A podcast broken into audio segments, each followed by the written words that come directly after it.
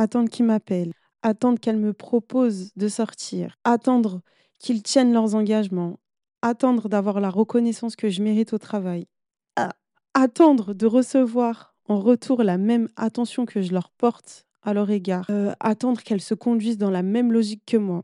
Bref, aujourd'hui, on va parler des attentes. On peut avoir dans les relations, qu'elles soient amoureuses, amicales, professionnelles, familiales. C'est le sujet que vous vouliez à l'unimanité, à l'unanimité, à l'unanimité. En putain, attends, comment je pourrais dire? Vous avez voté en majorité euh, pour ce sujet. Je l'avais noté dans ma liste, mais clairement, je sais plus non plus pourquoi ça m'était venu à l'esprit. Mais en tout cas, ce que je sais, c'est que j'ai trop longtemps été dans l'attente.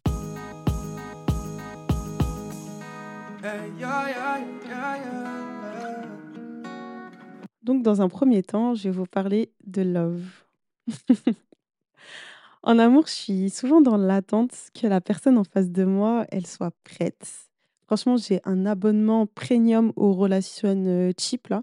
Tu sais, ces relations d'entre-deux où tu sais pas où te mettre. Vous êtes potes, il te traite comme sa meuf, mais il veut pas te donner de statut clair à votre relation pour X raisons.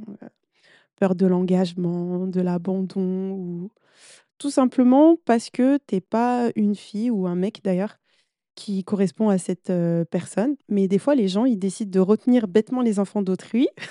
Je parle grave avec haine Ça se voit que ça m'a bien piqué ce genre de relation. Ouais, donc moi, bah, généralement, j'attendais qu'il change d'avis sur la situation. Je me disais par rapport à comment ils se comportaient que c'était tellement pas en accord avec leurs leurs paroles.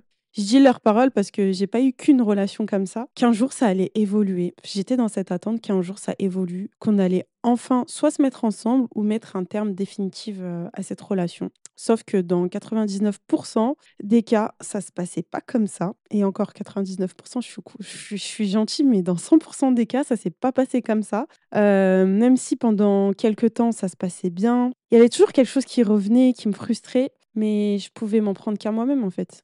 C'est moi, non, qui avait choisi de pas poser mes limites et de m'abandonner dans ce genre de relation qui, pour moi, je dis, je le dis bien, pardon, qu'à long terme, euh, c'est pas viable. Je peux sortir aussi un autre exemple, c'est qu'en couple, j'ai aussi tendance à donner l'attention, de l'affection, un certain cadre, des habitudes.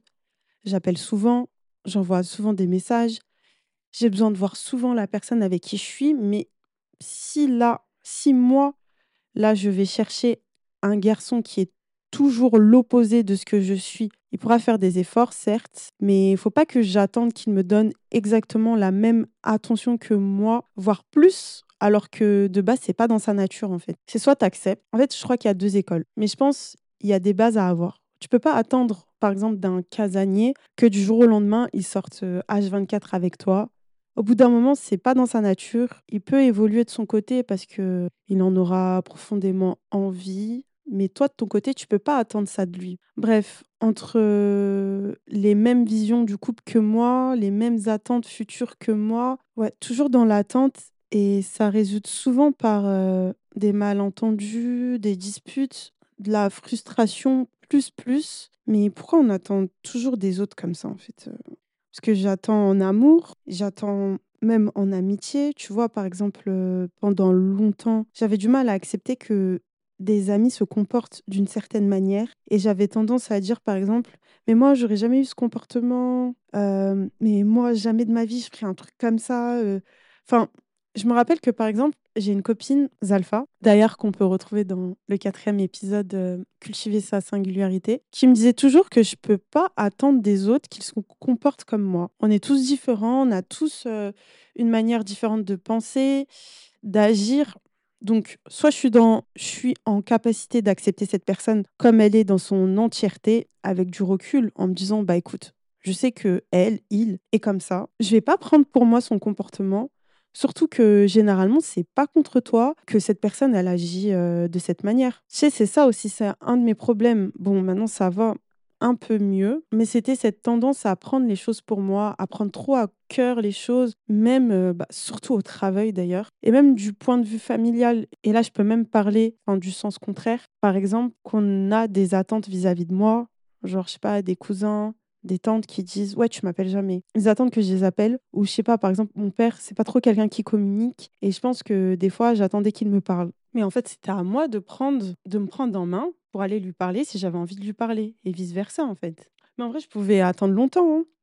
Même ma mère, elle attendait que qu'il la sorte, qu'il voyage et cetera, alors que c'est quelqu'un de casanier. C'est pour ça que j'ai pris cet exemple, heu, auparavant. Donc tu peux pas vraiment attendre ça de lui.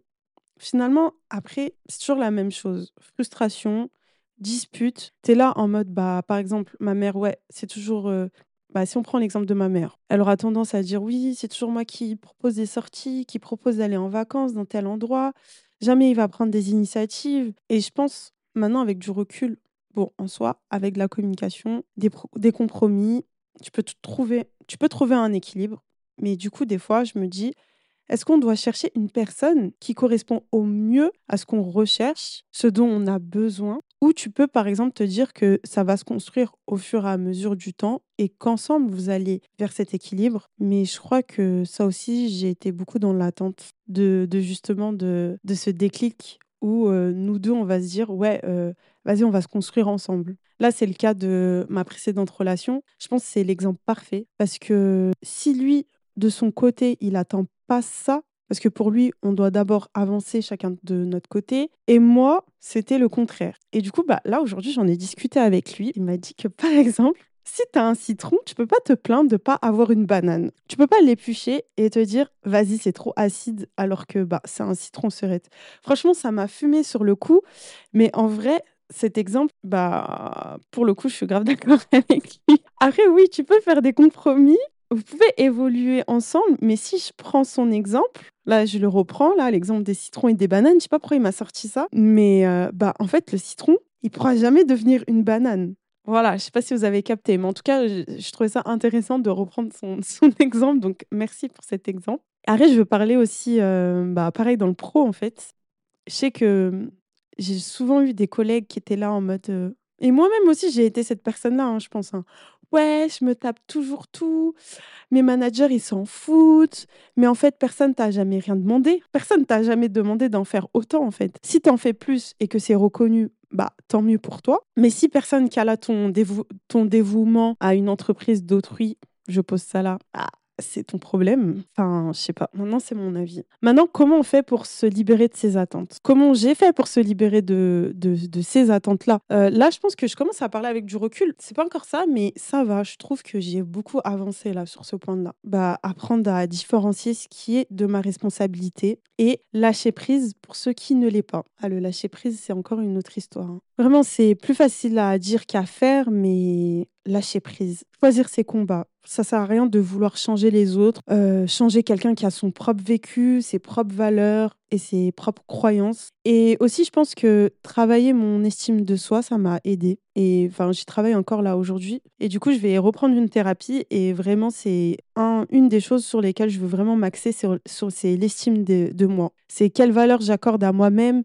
comment je me respecte, comment je pose mes limites et peut-être que, j'acceptais d'être autant dans l'attente. Ouais, j'attendais que les personnes autour de moi comblent un vide que j'avais en moi, que j'ai toujours, que j'ai moins, mais que j'avais en moi. Donc j'acceptais des relations, des relations non relations là, parce que, bah, ça restait quand même une présence. On me donnait parcimonie de la de l'attention, c'était mieux que rien. Du moins, je m'en dissuadais. Même au travail, je me respectais pas assez pour poser mes limites et me dire: «Bah, je vais me contenter de faire ce qu'il y a dans ma fiche de poste, en fait et si j'en fais plus, c'est que j'en ai envie et pas en faire plus pour espérer une certaine valorisation, de la reconnaissance». Non, en fait, ça, c'était pas c'était pas les bonnes, heu, motivations. Donc être dans l'attente, c'est pas viable à long terme. Ça cause du stress, de l'anxiété. Le fait d'anticiper toujours, ça te met une certaine pression psychologique qu'il faut pas négliger. De la dépression, burn-out dans le travail, tu en fais toujours plus parce que tu veux toujours plus de reconnaissance. Tu en as pas, donc heu, tu es frustré, du mal-être, enfin bref. Ça baisse ton estime de toi parce que, ben, quand tes attentes, elles sont pas comblées, ça peut affecter, heu, ouais, négativement ta la perception que tu peux avoir de toi. Tu commences à douter de ta valeur, de l'impact que tu peux avoir autour de toi, dans ton environnement. C'est pas viable à long terme parce que, bah, par rapport aux relations, encore et encore, je vais me répéter, mais comme ça, ça rentrera bien dans mon crâne, mais dans votre crâne aussi. Mais ouais, c'est de la frustration, du conflit, enfin, toujours être dans l'attente et que après, tu vois ces attentes non satisfaites, tu es dans des malentendus, des tensions au sein des relations. Et peu importe les relations, hein, qu'elles soient amoureuses, amicales, familiales, professionnelles. Dans les relations aussi, ça peut conduire à bah, de la dépendance parce que tu attends des autres, tu attends toujours des autres. Donc, tu es un peu dépendante émotionnelle envers les autres. Je sais que ça m'est beaucoup arrivé avec euh, un de mes ex. Mes émotions étaient fluctuées par son comportement. Je sais pas si vous avez capté, si vous avez compris ce que je voulais dire. Dès qu'il me répondait qu'il était dans un bon mood, que tout se passait bien dans notre relation, bah moi j'allais bien, j'étais dans un bon mood. Mais après j'étais toujours aussi dans la dans ouais dans l'attente de combien de temps ça va durer. Bon ça c'est une autre c'est une autre histoire. Mais après dès que ça se passait mal, dès qu'il était énervé, dès qu'il arrêtait de me répondre, dès que ouais ou que je pensais qu'il avait mal pris quelque chose que j'avais fait alors que j'avais rien fait, bah là, euh, que ce soit à l'école, que ce soit au travail, que ce soit avec mes amis, j'étais pas là. J'arrivais pas, euh, j'arrivais pas à être dans un beau mood. Jusqu'à qu'après, j'avais ma petite dose qu'on se rabibouchait ou qui me renvoyait un message et, là, ça allait bien. Donc j'étais dans l'attente qu'il finisse son caca nerveux pour aller mieux, pour me concentrer en cours ou être concentrée. Euh, je sais pas, pour passer un bon moment avec mes amis, en fait. Mais en fait, tu peux pas être autant dépendante des humeurs de quelqu'un, en vrai. Tu peux pas. C'est pas viable à, c'est pas viable à... long terme.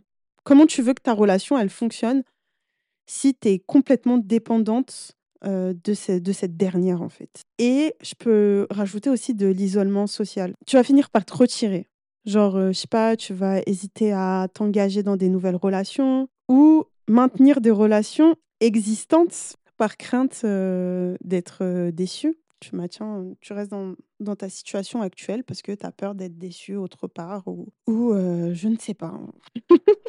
Et après, je pense que pour finir, pourquoi c'est pas viable à long terme? Bah, c'est pas viable aussi pour toi-même, pour ta croissance personnelle. Tu vas ne plus agir, rester paralysé parce que tu vas dépendre trop des autres pour avancer. Ça peut empiéter sur ton développement personnel, sur ton développement professionnel. Genre, je sais pas, tu prends plus d'initiative. Ouais, en fait, prendre l'initiative de prendre ta vie en main. Donc, euh, prendre tes propres décisions, ne pas être euh, dans l'attente que une personne euh, se décide, par exemple, je sais pas, ne pas être dans l'attente que ton mari se décide de vouloir voyager pour voyager. Ne pas être dans l'attente que, je sais pas, ton manager te donne telle ou telle responsabilité si tu as toujours voulu faire ça. Enfin, je sais pas si c'était une bonne, une bonne, un bon exemple. Mais en tout cas, ouais, vous avez capté, genre ne pas être dans l'attente que ta copine se décide enfin de t'appeler pour que vous vous captez. Si tu as envie de la voir, tu la captes. Mais si tu vois que c'est toujours toi qui fais l'effort, bah là, tu peux t'en prendre qu'à toi-même. C'est à toi de mettre les, les, les, limites, en fait, et de te prendre ta vie en main. Je parle beaucoup dans les relations, mais ça, va, ça vaut aussi par rapport aux situations. Ne pas attendre le bon moment pour lancer ce podcast, ne pas attendre le bon moment pour voyager, ne pas attendre le bon moment pour lancer cette activité que tu as toujours voulu faire. D'ailleurs, il y a Amélie de la part Clic-Clac qui en parle dans un de ses épisodes. L'épisode s'appelle Arrêter de vivre dans l'attente. Je le mettrai en description. Tu restes paralysé dans l'action, tu manques des opportunités parce que quand tu es dans l'attente, ça rend difficile de saisir des nouvelles occasions. Je sais pas, par exemple, comment tu veux être susceptible de rencontrer une personne qui répondra encore mieux à tes attentes du point de vue relationnel, par exemple, quand toi, tu es là, tu es en train d'attendre après une relation qui est euh, vouée à l'échec parce qu'elle n'évoluera pas comme tu le souhaites. Peu importe les occasions. Hein. Par exemple, tu es dans l'attente que ton manager te donne enfin ce poste à responsabilité, alors que tu pourras attendre peut-être un an, deux ans, trois ans, faire tous les efforts que, que tu veux. Si, si pour X raison, il veut pas te donner ce poste, bah arrête d'attendre en fait, va le chercher ailleurs. Il y a plein de travail, va postuler ailleurs. Et peut-être que dans, dans, l'autre, dans cette autre entreprise, on va te la donner cette chance. Ouais, donc du coup, tu es dépendante, mais de façon excessive, à tout ce qui se passe à l'extérieur. Tu recherches la validation externe. Ouais, quand, quand ta croissance personnelle, elle est solide, bah, ça implique souvent d'être en capacité de te donner de la valeur indépendamment des attentes que tu peux avoir envers l'extérieur. Bon, pour le fin mot de l'histoire, lâcher prise. Lâcher prise, les gars. Et je parle pour moi aussi, hein. Et Laura, lâche prise, serait. Et vous verrez, dès que vous allez commencer à lâcher prise, ça va t'ouvrir à des relations plus épanouissantes. Ça va te transformer. Vraiment, je peux que inciter, vous inciter, toi qui m'écoutes, toi, t'inciter, vous, tu, t'inciter à lâcher prise, à, te détacher de tout ça en fait. C'est vraiment euh, aller vers euh, l'autonomie et euh, le fait de s'émanciper soi-même. C'est ça en fait la clé d'une vie plus riche et plus satisfaisante. Une fois que tu t'auras détaché de tout ça, donc je t'encourage, je t'encourage à réfléchir sur tes attentes en ce moment, tes attentes envers ton entourage, même tes attentes envers toi-même et à identifier celles qui sont réalistes et celles qui ne sont pas. Et si elles sont pas réalistes, et eh ben next. Et si je pouvais finir à entreprendre des actions pour se libérer de cette pipe attente. bon, en tout cas, j'espère que cet épisode vous aura plu. Moi, j'ai pris beaucoup de plaisir à le faire. C'était un peu la première fois là que je faisais un épisode solo avec mon micro, donc euh, c'est assez sympatoche. Euh. Bon, comme vous savez, hein, je vous invite euh, à mettre 5 étoiles sur ce podcast pour aider à, le référencer. Et bah, je vous souhaite une excellente semaine. Je vous fais des gros bisous et à bientôt. Bisous. si on s'inspirait des voix qui se confient, des leçons de vie, si on s'inspire.